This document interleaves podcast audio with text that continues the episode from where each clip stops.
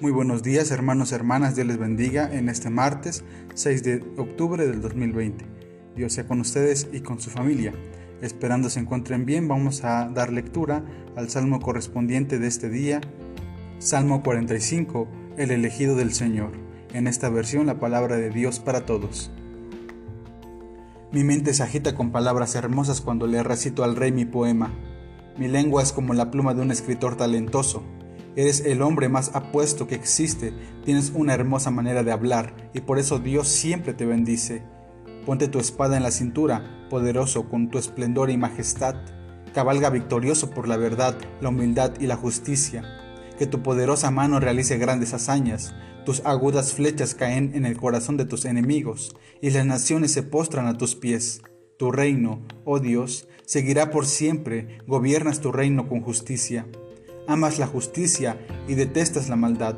Por eso te eligió Dios, tu Dios, y te ha dado un honor y una alegría más grande que la que tienen los que son como tú. Toda tu ropa tiene aroma de mirra, aloe y canela. En palacios de marfil te alegran al son de los instrumentos de cuerda. En las damas de tu corte hay hijas de reyes, la reina se sienta a tu derecha, luciendo oro puro.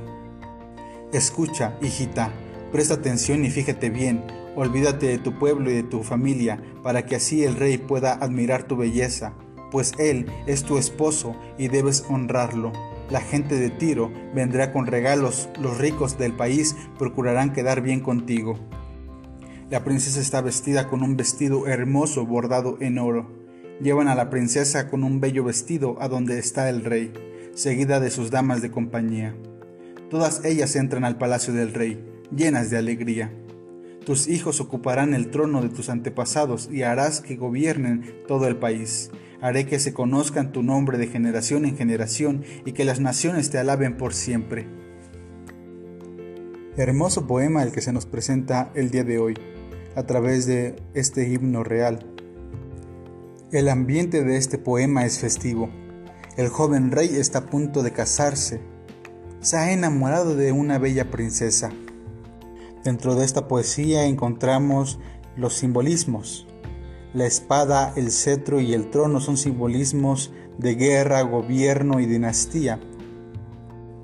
Nos relata que este joven, como guerrero, es invencible y como un gobernante es el más ideal, piadoso y justo, que ama la justicia y aborrece la iniquidad sostenido por una dinastía de generación en generación, tal y como lo acredita la presencia de la madre. Por otro lado, la joven princesa ha de olvidar su procedencia y aceptar al rey como su nueva familia.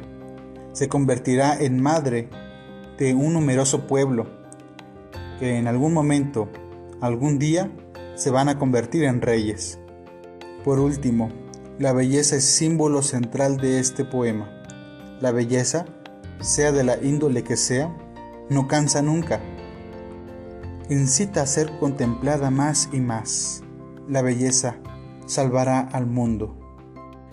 Este poema nos lleva a reflexionar en lo más profundo de este joven matrimonio, que no es la dinastía, sino que la unión entre este joven rey y esta bella princesa puedan encontrar el punto de amor para unir sus vidas, donde amen la justicia y odien la iniquidad, pues ahora son compañeros para poder seguir caminando en el reino de Dios.